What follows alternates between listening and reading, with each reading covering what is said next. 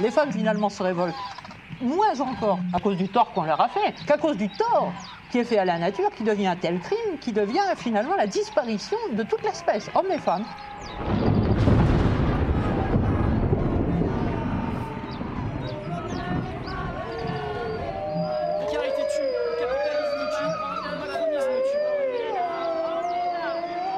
The world is waking up.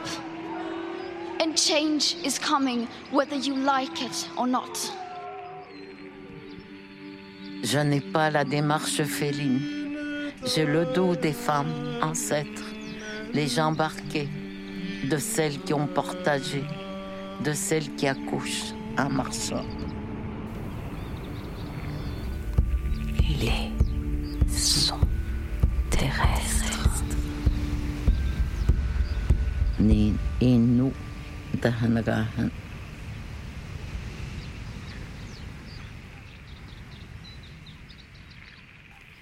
Géographe, communard et anarchiste, Élisée Reclus est l'auteur d'une œuvre foisonnante aux confluences de la géographie, de l'anthropologie et de la théorie politique. Il publie en 1869 L'histoire d'un ruisseau, dont nous entendrons des extraits choisis et interprétés par Valérie Barral et Thierry Paillard de la compagnie Le Rouge et le Vert. Assis à l'ombre des saules, on chercherait vainement à percevoir le murmure de la ville d'Arles, dont on peut, en se haussant, distinguer dans la brume les arcades romaines et les tours sarrasines.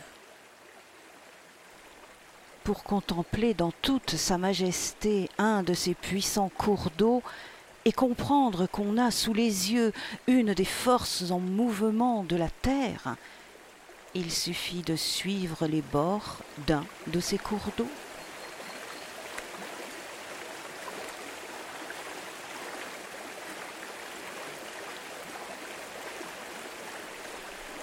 Qu'on aille visiter la pointe septentrionale de la Camargue, là où le Rhône se partage en deux bras, on se figure que le Fils de la mer doit avoir, comme l'océan, son éternel et formidable bruit.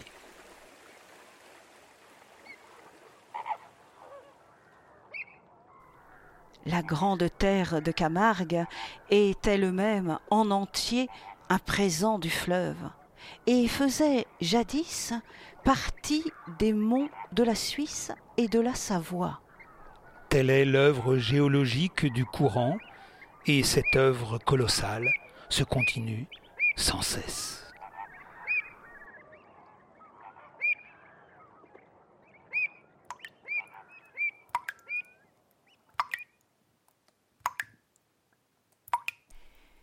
L'histoire d'un ruisseau l'histoire de l'infini. La gouttelette imperceptible est un monde comme les astres énormes qui roulent dans les cieux. Faibles comme nous le sommes, nous tâchons de mesurer la nature à notre taille.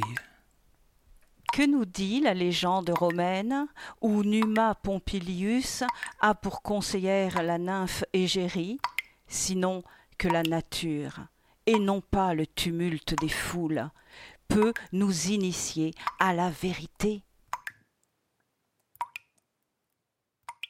C'est aux nymphes, ou pour mieux dire, c'est aux sources, aux forêts, aux montagnes, qu'à l'origine de toute civilisation les hommes ont dû leurs mœurs et leurs lois. La terre reste la grande éducatrice et ne cesse de rappeler les nations à l'harmonie et à la recherche de la liberté.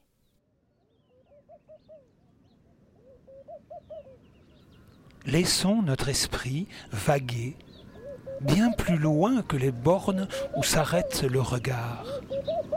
Suivons dans son vol, par-delà la montagne et la mer, l'oiseau qui s'enfuit vers un autre continent.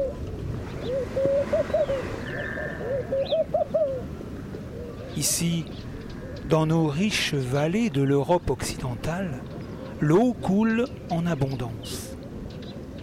Pensons aux contrées moins heureuses où l'atmosphère ne laisse pas tomber de pluie. C'est là que les populations savent apprécier l'eau à sa juste valeur. Chaque source est plus que le symbole de la vie, c'est la vie elle-même. Tandis que dans notre Europe bien arrosée, on s'aborde bourgeoisement en se demandant des nouvelles de la santé ou des affaires. Les galas de l'Afrique orientale se disent en s'inclinant As-tu trouvé de l'eau?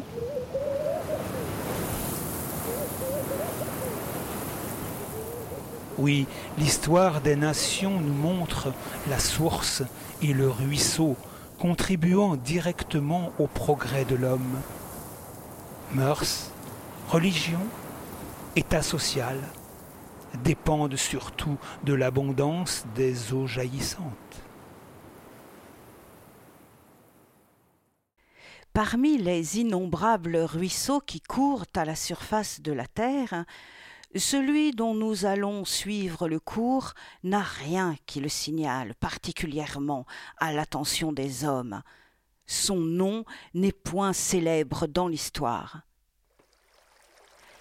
Chaque ruisselet a sa vie propre, comme un être distinct. Il découle des flancs de la montagne avec son cours, son babil, son murmure ou son grondement à lui. Descendant, descendant toujours, le ruisseau grossit, devient plus tapageur.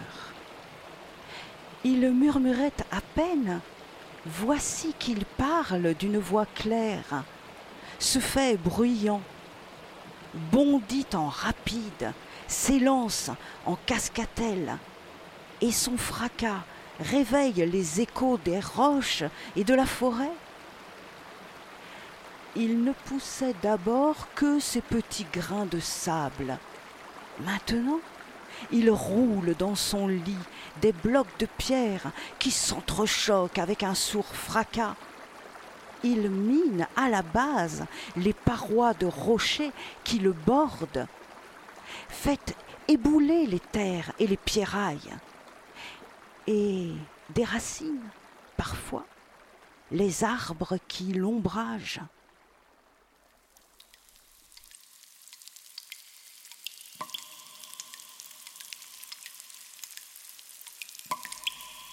La grotte d'où jaillit le ruisseau. L'accès dans le temple souterrain. Prend des proportions fantastiques le moindre trou, le pendentif de la voûte, une chauve-souris qui s'envole. La grotte se ramifie à l'infini dans les profondeurs de la montagne. Montagne, montagne, montagne. Les salles, les salles, les salles. Les défilés, les défilés, les défilés. Des cheminées s'ouvrent au plafond des voûtes. On s'arrête avec horreur au bord de ces puits sinistres.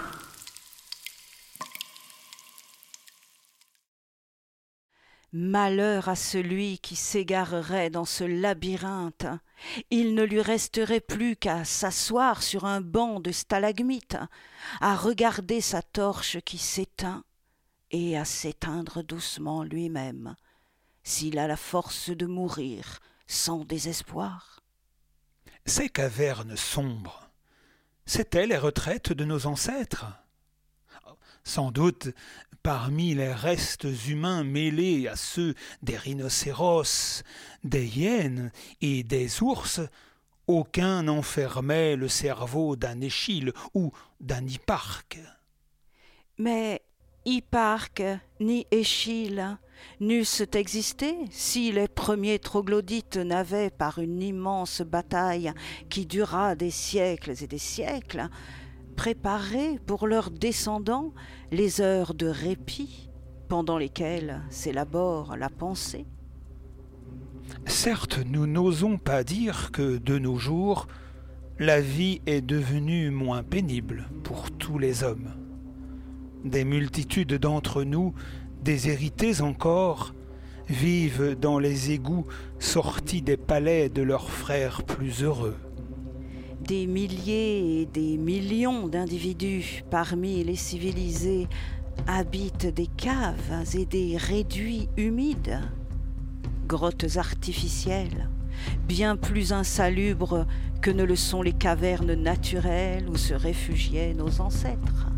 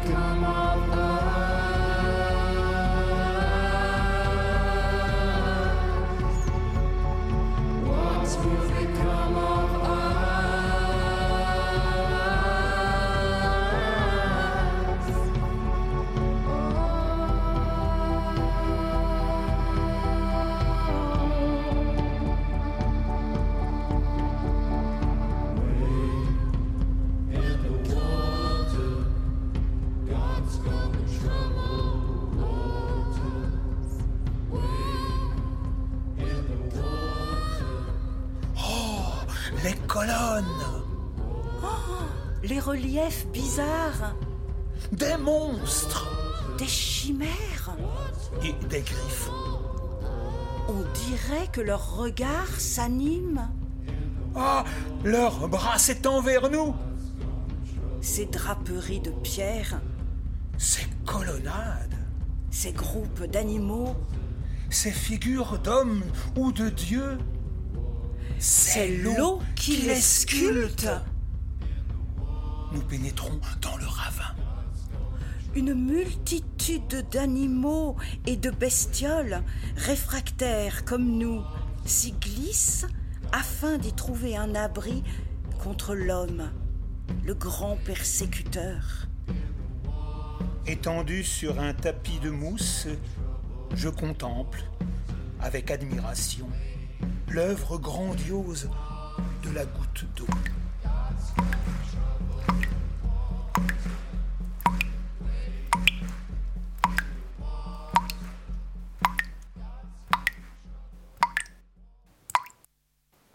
Le ruisseau grossit, grossit à chaque tournant de la vallée, à chaque nouvel affluent, Rapide et bruyant comme un jeune homme entrant dans la vie, il mugit et s'élance par bonds désordonnés.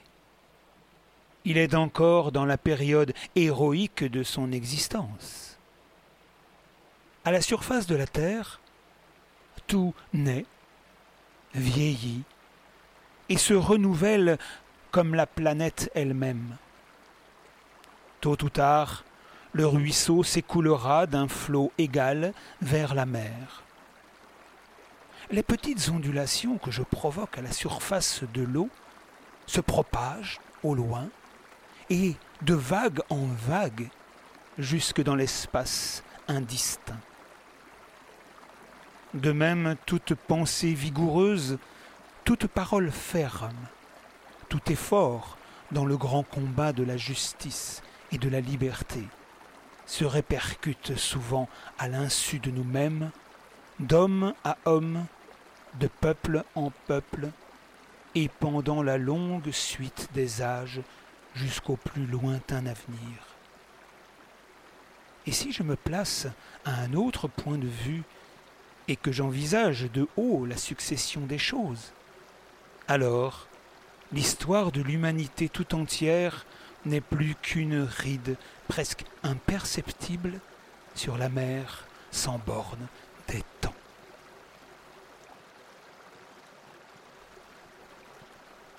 La terre est aussi belle que le jour où elle nourrissait les centaures.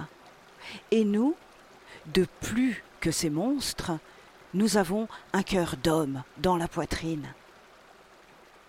Au milieu de ce monde des plantes, frémit le monde sans fin des animaux.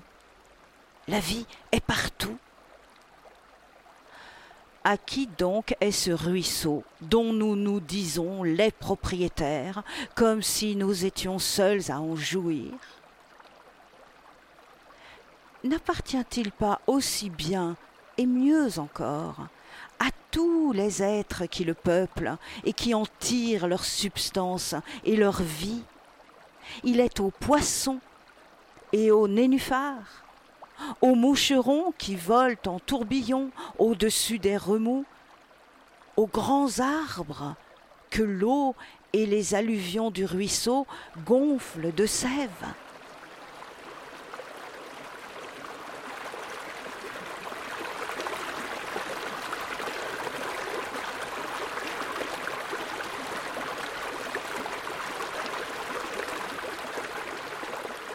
Et moi, je voudrais bien faire avec tous ces êtres bon ménage. Je tâche de respecter la fleur et l'insecte. Et pourtant, que de massacres je fais sans m'en apercevoir. Je détruis des mondes d'infiniment petits lorsque j'étends sur l'herbe ma lourde masse. Je ravage des forêts J'opère des cataclysmes dans l'histoire d'une peuplade imperceptible lorsque je grimpe sur un arbre pour balancer mes jambes au-dessus du ruisseau. Barbare, que d'atrocités j'ai commises sans le vouloir.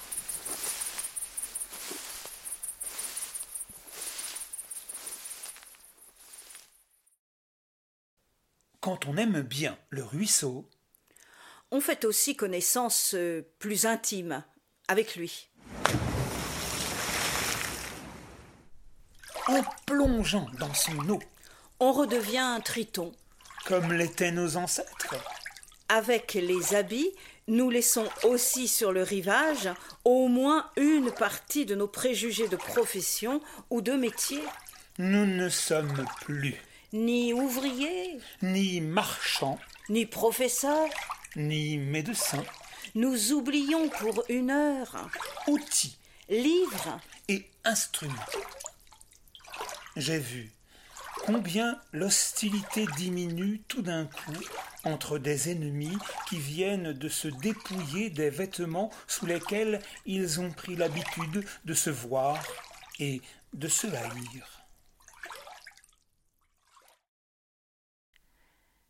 L'incessante bataille de la vie qui nous a fait les ennemis de l'animal des prairies et de l'oiseau du ciel excite aussi nos instincts contre les populations du ruisseau. Cette terrible bouche armée de dents qui s'ouvre au milieu de notre visage nous rend semblables aux tigres, aux requins, aux crocodiles. Comme eux, nous sommes des bêtes féroces. D'ailleurs, les ruisseaux et les fleuves étaient jadis bien autrement riches en poissons qu'ils ne le sont de nos jours. L'homme, que les progrès de la civilisation ont rendu plus ingénieux, a trouvé moyen de détruire ces races prolifiques. Dans son imprévoyance avide, il a même exterminé en entier nombre d'espèces qui vivaient jadis dans les ruisseaux richesse commune à tous, c'est le travail associé de tous qui les transformera pour les campagnes en de véritables artères de vie, que l'artiste aussi bien que le laboureur ait plaisir à contempler ces eaux descendues des montagnes. La gouttelette d'eau se change en cellules de plantes, elle se change en graines, puis en pain, et dans le corps de l'homme en parcelles de vie Le vrai danger dans l'avenir, c'est que l'eau, considérée comme le plus précieux des trésors, ne soit utilisée jusqu'à la dernière goutte.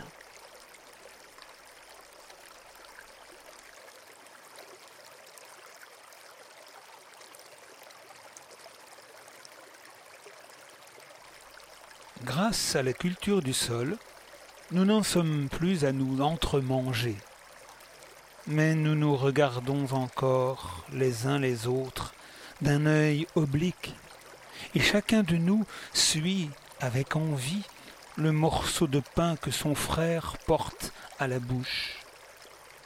Les spectres de la misère et de la faim se dressent derrière nous, et pour éviter, nous et nos familles, d'être saisis par leur effroyable étreinte. Nous courons tous après la fortune, dût-elle même être acquise au détriment du prochain. Cette lutte féroce pour l'existence entre hommes qui devraient s'aimer n'aura-t-elle donc pas de fin? Serons-nous toujours ennemis, même en travaillant côte à côte? Les uns, de plus en plus enrichis, s'arrogeront-ils à jamais le droit de mépriser les autres, et ceux-ci, de leur côté, condamnés à la misère, ne cesseront-ils de rendre haine pour mépris et fureur pour oppression? Non. Dans son amour de justice, l'humanité, qui change incessamment, a déjà commencé son évolution. Nous voyons l'idéal de chaque siècle devenir peu à peu la réalité du siècle suivant. Nous voyons le rêve de l'utopiste prendre forme précise pour se faire la nécessité sociale et la volonté de tous. Ce n'est encore là qu'un mirage mais si la justice n'est pas un vain mot, ce mirage nous montre déjà la cité lointaine à demi cachée derrière l'horizon. Tel est le tableau que nous pouvons contempler d'avance en nous promenant le soir près du ruisseau chéri.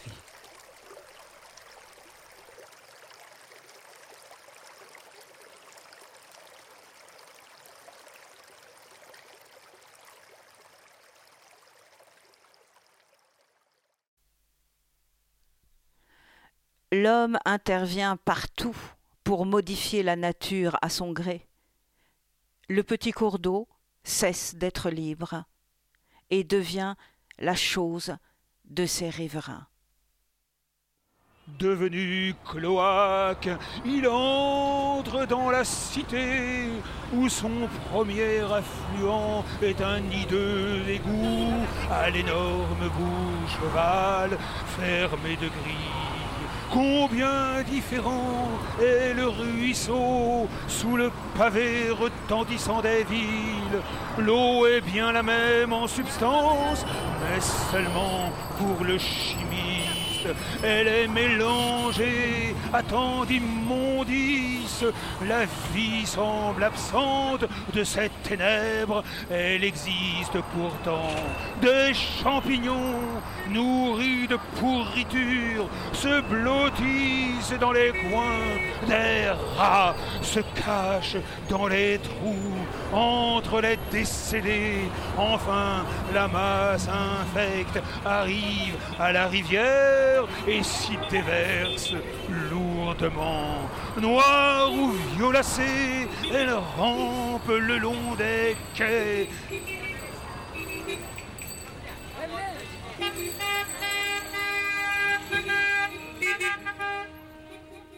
L'histoire du ruisseau vient de finir. Du moins, en apparence. La cité devient comme un immense organisme, un monstre prodigieux, engloutissant des torrents d'un seul trait. L'eau souillée continue de couler dans les égouts et va polluer les fleuves. Dans la ville future, ce que la science conseille sera aussi ce que feront les hommes.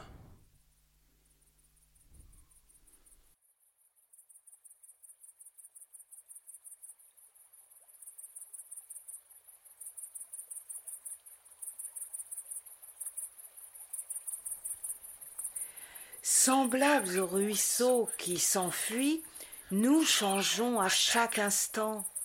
Notre vie se renouvelle de minute en minute, et si nous croyons rester les mêmes, ce n'est que pure illusion de notre esprit. Les peuples se mêlent aux peuples, comme les ruisseaux aux ruisseaux, les rivières aux rivières. Tôt ou tard, ils ne formeront plus qu'une seule nation, de même que toutes les eaux d'un même bassin finissent par se confondre en un seul fleuve. L'époque à laquelle tous ces courants humains se rejoindront n'est pas encore venue.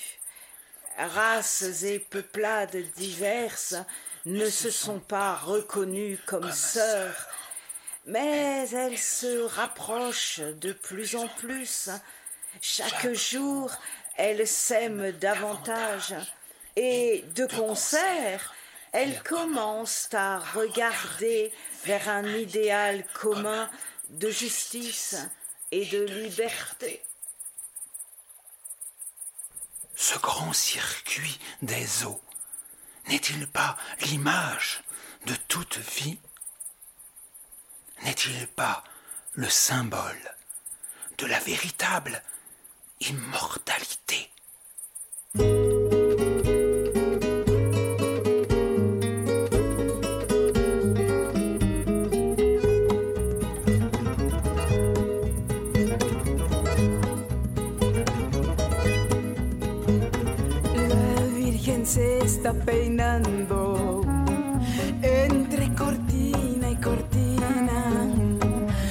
Los cabellos son de oro y los peines de plata fina. Pero mira cómo beben los peces en el río. Pero mira cómo beben por ver a Dios nacido. Beben y beben y vuelven a beber los peces en el agua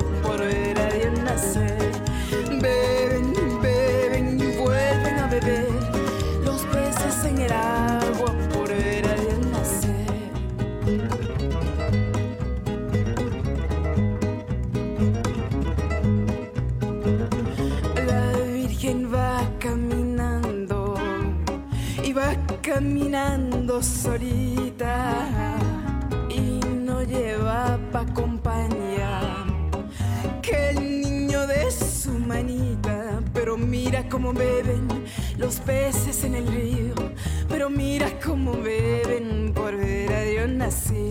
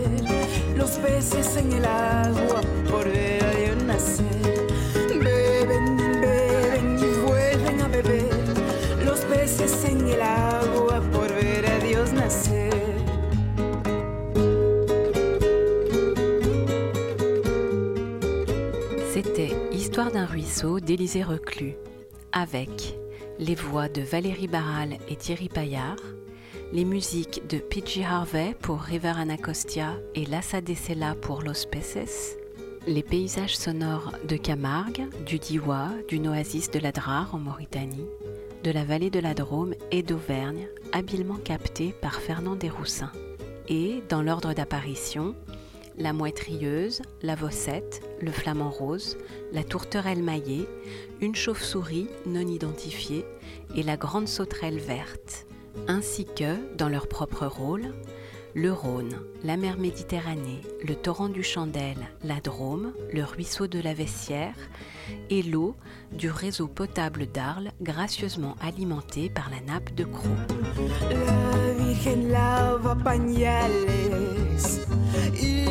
Tiene del romero, los pajarillos cantando y el romero floreciendo. Pero mira cómo beben los peces en el río, pero mira cómo beben por ver a Dios nacido.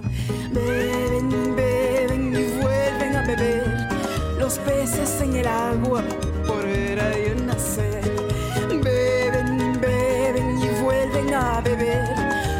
peces en el agua por ver a Dios nacer. Beben y beben y vuelven a beber los peces en el agua por ver a Dios nacer. Les sons terrestres. Niin innu tähän rahan